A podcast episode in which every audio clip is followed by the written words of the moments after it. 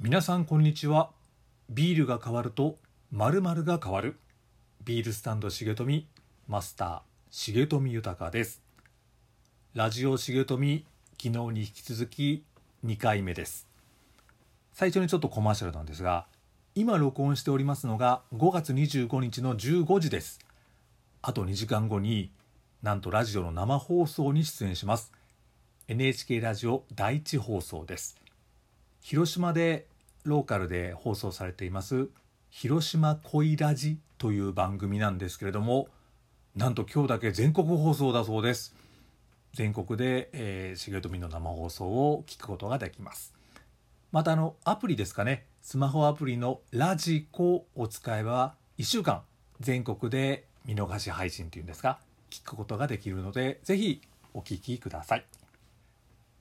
N ディレクターから今日ちょっとメールが来まして赤い文字で書いてある場所があるんですね。遅くとも5時28分には曲紹介を終了してくださいと書いてあります。まあ、これは重富ではなくてあの他のスタッフさんへのメモだと思いますけれども。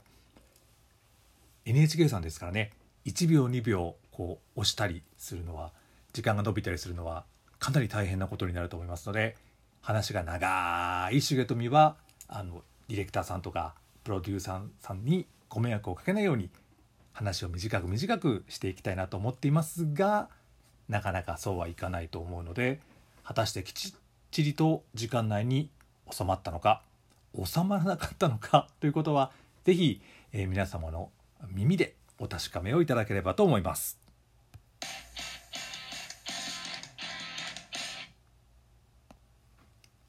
今日は風呂敷をテーマでお話をしたいと思います。風呂敷あれですね。いろんなもの包んだりする。布の大きいやつ。風呂敷です。なぜこの話をするかというと昨日も話しましたけど未来アーティストの皆たち山田達也君のあのセミナーセミナーっていうんですかね。キャッチフレーズを考えるの中でミタラッチが重富に言った言葉がとても印象に残っています。こう言いました。重富さんは風呂敷を広広 もう一回言います。重富さんは風呂敷を広げるのが得意なんです。畳む人見つけないと。って言われたんです。畳む人？まああの風呂敷を畳む人だろうとは思ったんですけどもう一回ミタラッチに聞いてみました。そうですそうです。あのしずさんこうどんどんどんどん物事を広げていくのは得意なんですけどそれをあの後始末をしたり片付けたりするのはとても苦手ですからそういう人を見つけないとダメですよって言われました。まああのビジネス用語で言うとクロージングをする人っていうことでしょうか。重富の大学生時代の下宿とかですね会社のデスクの上とかパソコンのデスクトップを見たことがある人はお分かりだと思いますが重富の人生の中に「整理整頓片付け」という文字はありませんこれどういうことっていうぐらいあのもうもうぐっちゃぐちゃですこれ実は父もそうだったんですけど机の上には書類とかですね本とか読みかけの資料とかですねやりかけのあのメモとかもうありとあらゆるものが手の届く範囲に置いてあります。これ重富あの片付けれない人なんだと思ってたんですよ。綺麗好きではないっていうんでしょうか整理整頓ができないあのとても困った人なんだなと思ってたんですけどみたらちと話してみてちょっとこれは違ったんじゃないかなというふうに思い始めています。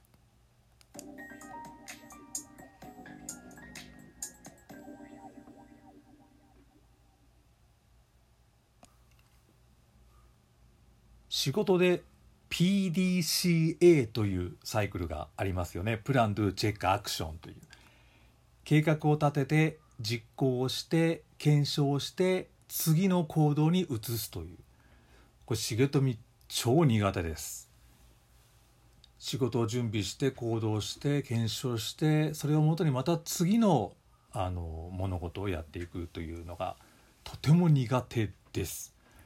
仕事をしながら次の仕事をして次の仕事の準備をしながら全て同時並行で、えー、進めていって、えー、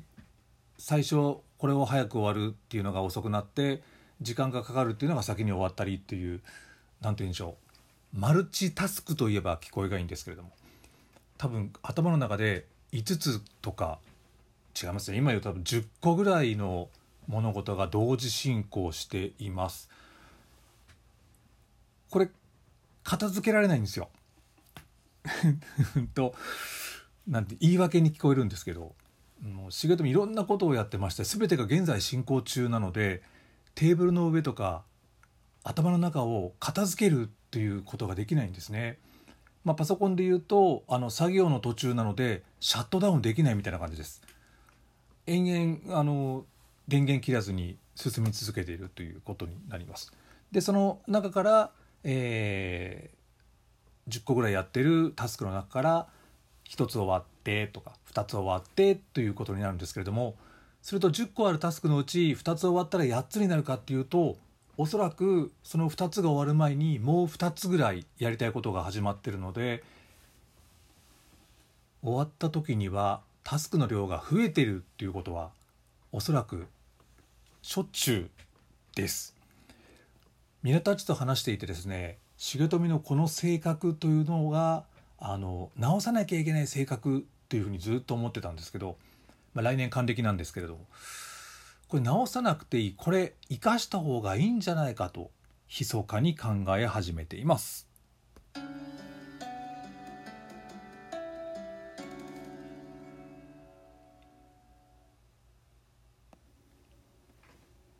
最近のニュースを見ますと新型コロナウイルスのワクチンの集団接種という話題が毎日流れています。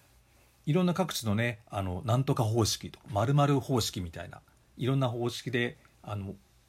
事故やあの安全安心にいかにあの効率よくたくさんの人に接種をしてもらうかみたいな取り組みが紹介をされています。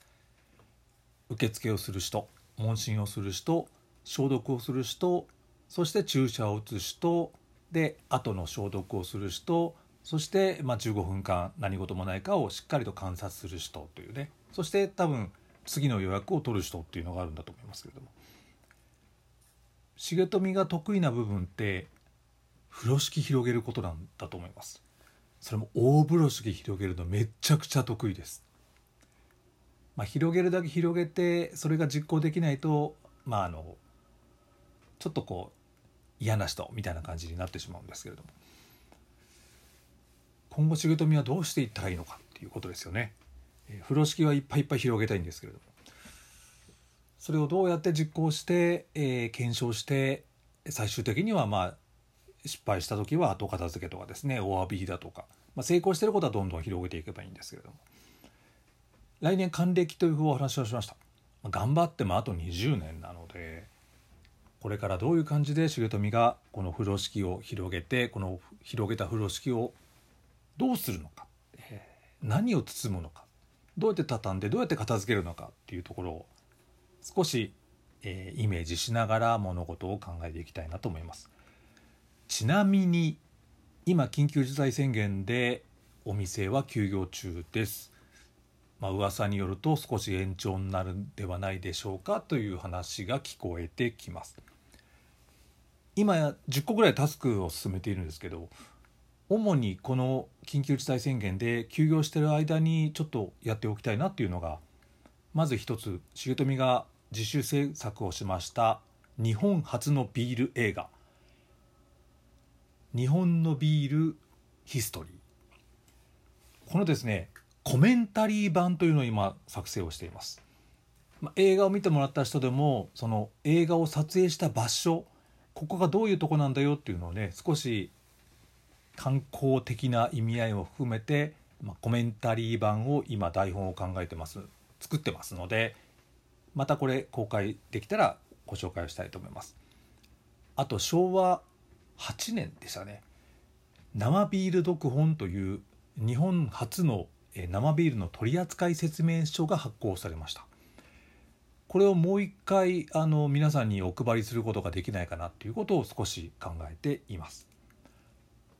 あと重富が継いでおりますビールサーバースイングカランと言いますけれどもこのスイングカランを使っている全国の仲間たちに声をかけて今1週間に1度オンライン勉強会っていうのを開催をしています。もう3回目、えー、この28日でしたかね、えー、4回目の勉強会です。大体2時間ぐらいの勉強会なんですけど。本当毎回ね勉強してあの本当に重富いろんなことを知識を吸収しています。今しかで、まあ、あの通常だったら皆さんお店があるのでですね夕方とか夜にかけては集まれないんですけれども今皆さんほぼ休業中なので20時から集まって2時間毎週勉強会をしています。この辺りをこの休業中に形にできたらいいかなとは思いますけれどもこの3つがもし終わったとしてもまた3つ4つの風呂敷を広げてるんだろうなと思います。是非その辺りも楽しんでいただけたらいいのかなとは思います。はい。今日はここまでです。ではまた次回お会いいたしましょう。ビールが変わると〇〇が変わる。ビールスタンド重富マスター重富豊でした。